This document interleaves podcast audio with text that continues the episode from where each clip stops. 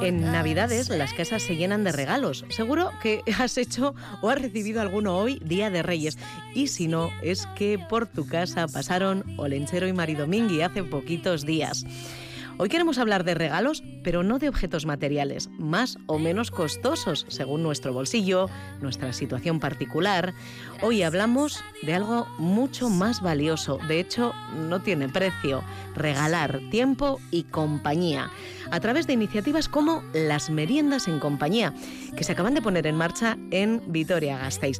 Es una iniciativa de las asociaciones Nagusilán Araba y Vivir con Voz Propia. Hoy charlamos con Alberto, Joana y Josu, que están participando en estas meriendas tan singulares. Egunon, hoy. Egunon.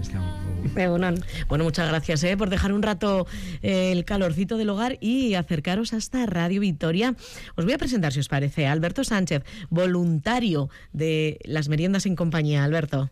Encantado. ¿Llevas eh, mucho tiempo tú como voluntario? Sí, como año y medio. Un añito y medio, de modo que ya eh, eres un voluntario ahí con, con todas las de la ley. en el caso de Joana Méndez, eres coordinadora de proyectos comunitarios de la asociación Vivir con Voz Propia, además educadora y trabajadora social. Onguetorria, Joana. Millesker. ¿Qué tal? Pues bueno, aquí estamos, eh, deseando de compartir y escuchar a ver qué, cuentan mis compañeros. El tercero en discordia es Josu Cantero, coordinador de Nagusilán Araba. Josu es historiador y con una larga experiencia en proyectos de voluntariado. Josu, bienvenido. Bueno, a los tres, eh, la primera pregunta que os tenemos que hacer es, ¿qué es esto de las meriendas en compañía? Mm, supongo que ahí ya para empezar el café sabe mejor, Alberto. No sé si el café sabe mejor, pero sí la compañía y el compartir, pues lo que has dicho antes, el tiempo, el tiempo con otras personas, pues que igual se sienten solas o necesitan hablar con alguien. Es sencillamente eso, nada más. Prestar tu tiempo, regalar tu tiempo a esas personas. Ahí es nada. Mm, Joana, eh, ¿cómo se apunta la gente? ¿Cómo se acerca? ¿Quiénes son esas personas eh, que acuden eh, a ser escuchadas por voluntarios como Alberto? Pues en verdad no va dirigido a nadie en concreto. Aquí puede participar cualquier persona que quiera simplemente eh, compartir este espacio con otros y otras ciudadanos y ciudadanas, ¿no? Eh, la única forma que, o sea, la forma más adecuada de poder participar es simplemente acercándose. Eh, lo solemos hacer el último miércoles de cada mes en el restaurante Arría, que está en la plaza de Fueros, y simplemente es acercarse, y el que quiera puede sentarse y compartir con nosotros ese espacio. No hay que apuntarse previamente, es una cita informal totalmente. ¿Cómo reconocen, Josu? Porque yo me voy a la ría un día y digo, eh, ¿cuál es el grupo de la merienda? Pues mira, puedes incluso hacerlo así directamente con el camarero. Ah, eh, y que, él ya lo, ella, él ya nos tiene ubicados. Y luego, si no, siempre en el, nos dejan como la parte del fondo unas mesas y solemos estar prácticamente ahí el grupo solos porque es un espacio un poco tranquilo y un poco acogedor. Entonces tú, según entras, vas al fondo, ves ahí un grupito de gente que se mueve, que empieza a repartir cafés y ahí estamos. Eh, sois un grupo variopinto, imagino, Alberto. ¿Qué tipo de personas os, habéis juntado? Habéis hecho de momento dos meriendas en diciembre. ¿Quién, ¿Quién ha aparecido por allá? ¿Con quién te has encontrado? Pues es que no hay un, o sea, no hay un estereotipo de gente, no hay no, no puedes decir, esta, mucha gente pues que desconocía, que se hacían las meriendas y tal, gente pues que se siente sola o quería hablar y gente pues también pues que quiere hacer voluntariado y no, y no sabe cómo entrar en, en, grupos así o tal. En tu pues caso, ¿cómo llegaste a, esta iniciativa? Yo porque estaba en Vivir con Voz Propia y había hecho voluntariado y claro, y pues me dijo Joana lo de las meriendas y me interesó, sobre todo compartir, escuchar. Me interesó bastante el tema. ¿De qué se habla en estas citas, Joana?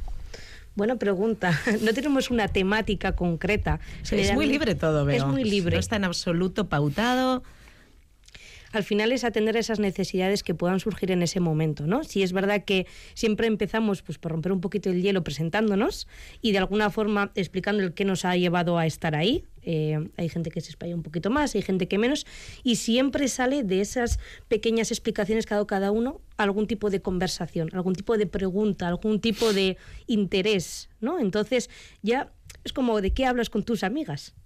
Aunque no te conozcas. Aunque no te conozcas. La verdad es que es cuando le preguntabas a Alberto qué tipo de gente acude, es que los perfiles son tan diferentes que ya cuando simplemente expresan el por qué han ido ahí, ya muchas veces es interés.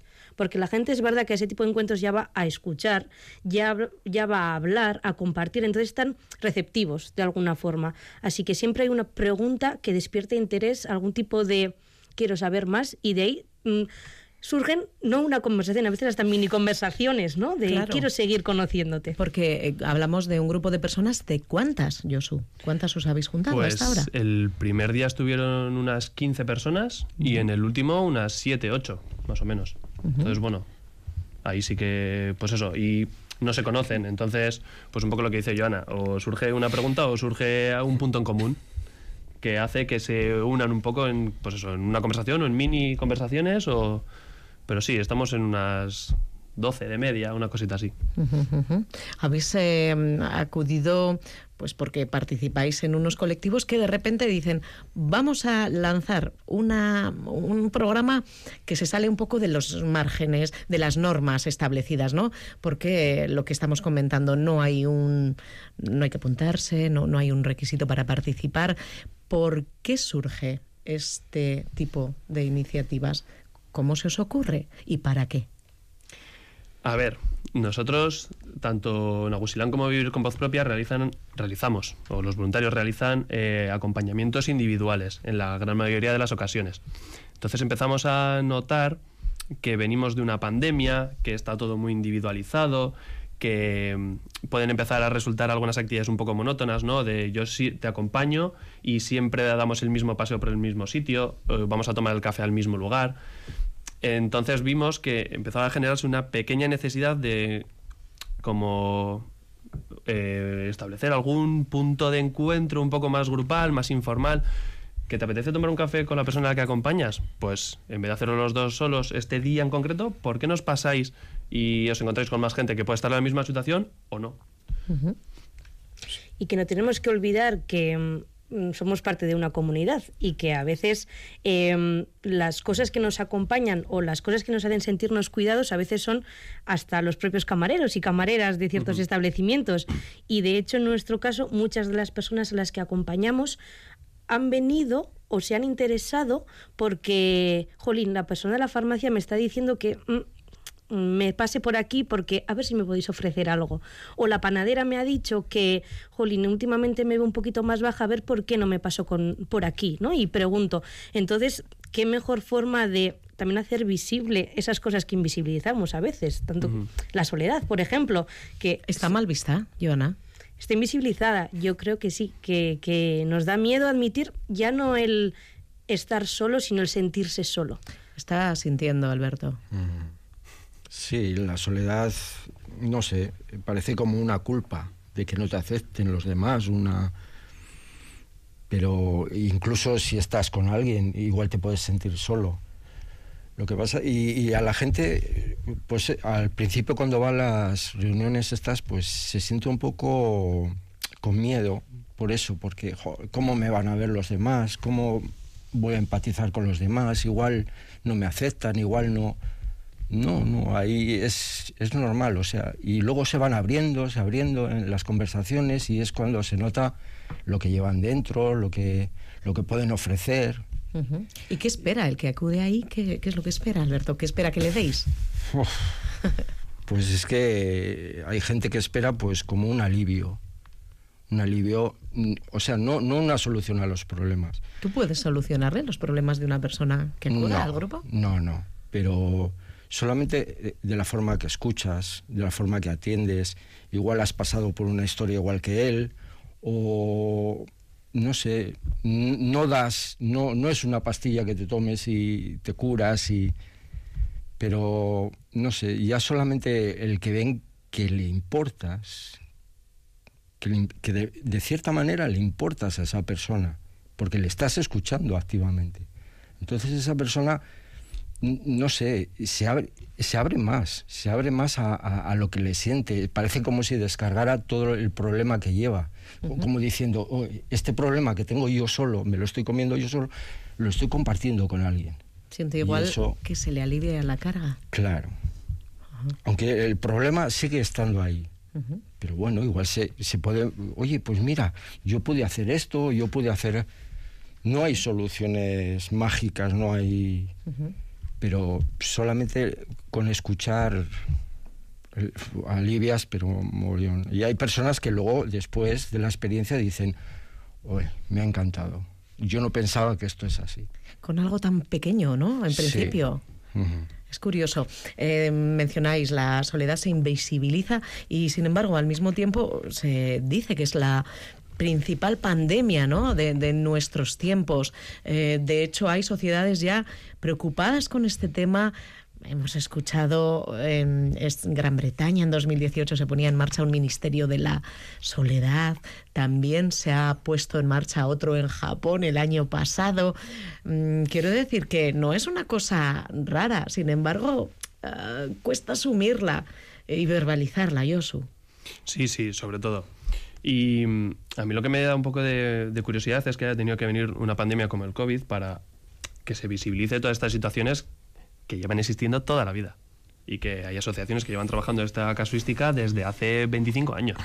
Y de repente parece que hemos inventado aquí, o ahora las instituciones, que está muy bien, pero ha tenido que pasar algo muy grave para que de repente, oye, pues en este caso nosotros que trabajamos con personas mayores, ahí va, que de repente nos hemos acordado que hay personas mayores que viven solas aquí en Gasteiz. Oiga, no, llevan viviendo solas desde eh, toda la vida. Pero sí, eh, cuesta mucho reconocer, por lo que es un poco lo que estábamos hablando, cuesta mucho reconocer que me siento solo, eh, cómo lo va a percibir mi entorno, mi familia, cómo lo van a percibir mis amigos, cómo lo van a percibir en el trabajo. Y lo curioso de estas meriendas es que tú, como es tan informal, tú entras y nadie sabe puedes venir como persona voluntaria o puedes venir como persona que simplemente le apetece un café en compañía. Y pues ahí es donde empieza a surgir un poco la conversación. Eh, ¿Y tú? Ah, ¿y tú de dónde vienes? ¿O por qué vienes? ¿O cómo te...? Me explico, es un poco... Viene gente, no sabes muy bien por qué, ni cada uno cuenta lo que quiere y ya está. Entonces eso es un poco le pones cara un poco a algo que es un poco anónimo, pero a la vez te hacen compañía sin tener que decir tengo este problema, porque tampoco es un grupo de autoayuda. Entonces, bueno, el que quiere eh, expone su situación, el que no quiere no, pero bueno, ya está en compañía, con, ya está socializando otra vez. Y no necesita ponerse una etiqueta. Claro, eso es, eso es, eso es. Vale, vale, vale. Eh, hemos hablado de Nausilán y vivir con voz propia. En un titular, ¿a qué se dedican vuestros colectivos? Pues Nagusilán es una asociación de voluntariado de personas mayores y nuestra principal labor es acompañar a otras personas mayores que se encuentran en esta situación de soledad. ¿Mayores? mayores acompañan a mayores.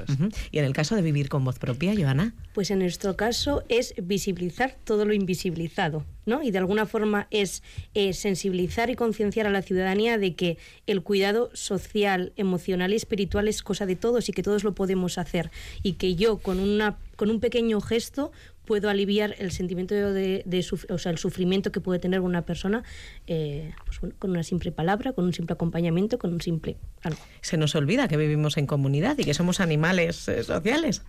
Sí, sí, vamos, totalmente.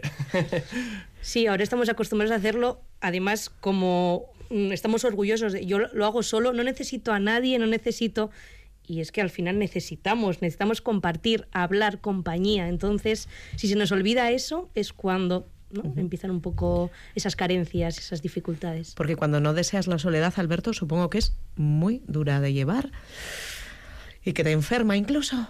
Sí, sobre todo la que sobre, la que te sobreviene, la que la soledad que no que no quieres tú, que no porque tú puedes querer una soledad pues para cierta cosa, lo que sea, pero la que no la que te viene a ti por cualquier motivo, por cualquier pues esa es, espantosa, vamos.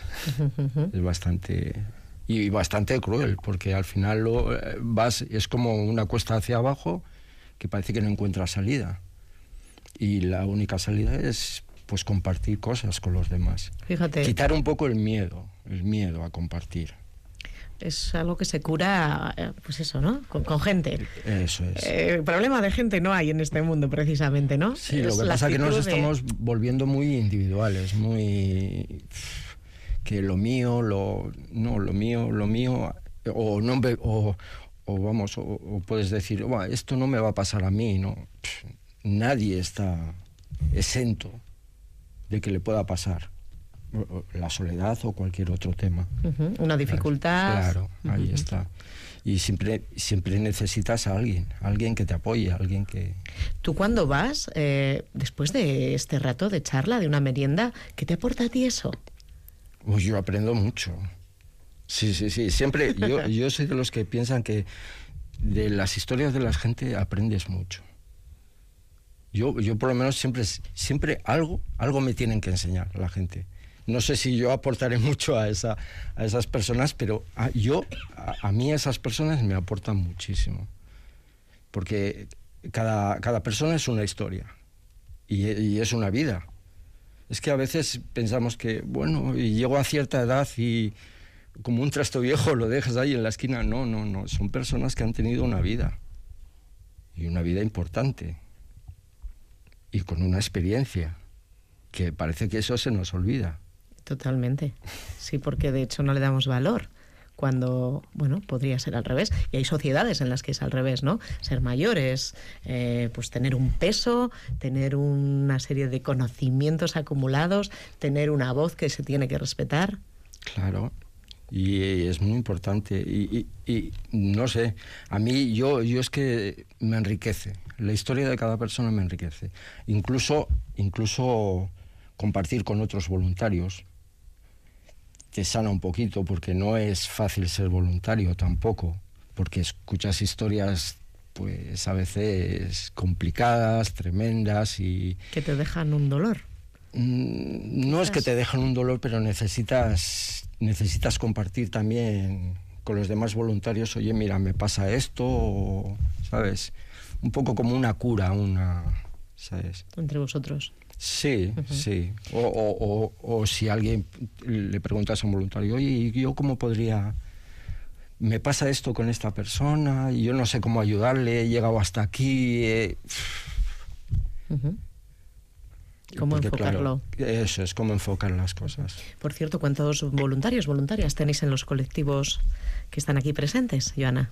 Pues mire, en nuestro caso, como funciona mucho por proyectos, en nuestro caso el voluntario es inclusivo y trabajamos con personas jóvenes, adultas y con un grupo de personas con discapacidad intelectual y durante el 2022 ha habido 163 personas voluntarias que han puesto su granito de arena, su, su aportación para aliviar el, sufrimiento de, un ciudadano o ciudadana de Vitoria. ¿Y en vuestro caso, Yosu? Nosotros en Nagosilán, eh, nuestro perfil de voluntariado es un poco diferente, porque como estamos enfocados a personas mayores, eh, las voluntarias se vinculan durante mucho tiempo.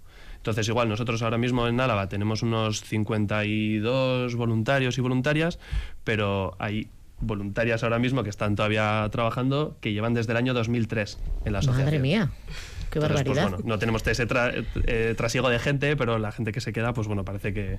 Pues si son mayores y llevan 20 años, ya eh, han sumado muchos años de experiencia. Pues, Charo, por ejemplo, tiene 86 años. Ya ah. está haciendo tres acompañamientos y vino a la merienda en compañía. Pues tú, fíjate. Bueno, pues un saludo para Charo ¿eh? y para el resto de voluntarios y voluntarios. ¿Caben más? Eh, ¿Tenéis sitio para más? Siempre. Siempre, sí, sin duda. Necesitamos, además, porque yo creo que con este tipo de, de pequeñas acciones cada vez se está visibilizando más y la gente está pidiendo más ayuda. Entonces, eh, necesitamos más personas voluntarias que hagan más ¿A dónde se pueden dirigir? Si alguien nos escucha, está interesada, ¿qué tiene que hacer? pues directamente llamarnos tanto a Ana como a Vivir con Voz Propia, porque como estamos en contacto, dependiendo de la necesidad, es fácil gestionarlo de una forma o de la otra. O acercarse a la oficina, que nosotros la tenemos en la calle El Cubo, y Vivir con Voz Propia aquí en el Paso de la Zumaquera. Bueno, estaba yo pensando que has mencionado antes una cosa, Joana, que me ha llamado la atención. Uh, esa panadera, esa persona en la farmacia que le ve a algún cliente, porque son clientes, pero quizás también amigos, un poquito tocado y le recomienda que se acerque a vosotras y a vosotros. Eh, es muy interesante esto. Quiero decir, tenéis aliados eh, en la cotidianeidad. Sí, tenemos personas que mantienen conversaciones cuidadoras, básicamente. Como te comentaba muchas veces, la gente viene pues porque me han dicho que venga, porque tal. Em, y mm, en estos momentos hay 50 eh, comercios adheridos a la campaña, pero esto no quita de que todos los demás profesionales, hosteleros y comerciantes no lo hagan, porque es algo que casi todos lo hacen y casi todos apoyan de alguna forma o de otra a, a todas esas personas, clientes eh, que acuden a sus establecimientos. Pero en estos momentos hay 50 establecimientos adheridos y dos de ellos, uno en concreto, ha propuesto hacer desayunos en compañía. En vez de meriendas, esta mujer, Clean Up Bio de la calle Gorbea, hace desayunos en compañía los eh, terceros martes de cada mes. Y ahí nos juntamos pues con el mismo objetivo de poder hacer estas cosas. La cosa es que salga de la propia ciudadanía. Yo tengo esta necesidad, tengo estos recursos, quiero hacer esto, me gustaría hacer esto. Estamos hablando al final de buena vecindad de lo que siempre se ha hecho. que es que no estamos inventando nada, lo que siempre se ha hecho, pero que se ha perdido. En el caso de Nagusilán, Josu, ¿algún otro proyecto que destacarías?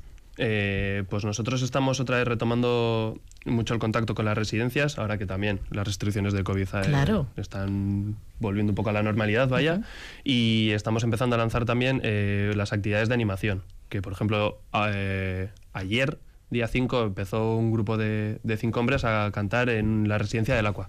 Entonces, estamos empezando a hacer actividades un poco más lúdicas en residencias para salir un poco de ese día a día que tienen ahí las personas residenciadas y estamos pues con actividades un poco musicales y grupos de lectura. Una persona va a leer a un grupito de 8 o 10 personas, también leen y luego se comparte un poco lo que se ha leído.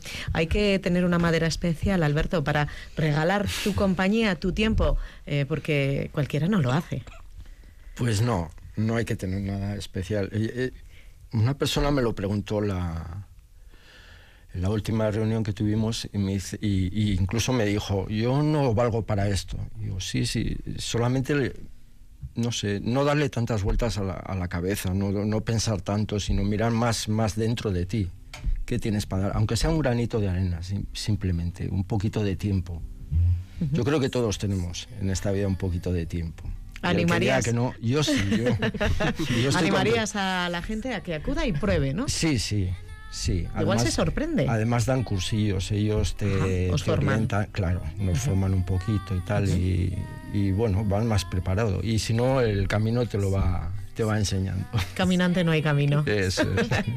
Alberto Sánchez, voluntario, Joana Méndez, coordinadora de proyectos comunitarios de Vivir con Voz Propia, yo su cantero, coordinador de Nagusilán Araba. Muchísimas gracias a los tres por regalarnos este tiempo también, ¿eh? hablando de regalos. Muchísimas gracias, que vaya muy bien. Lo mismo. Lo mismo.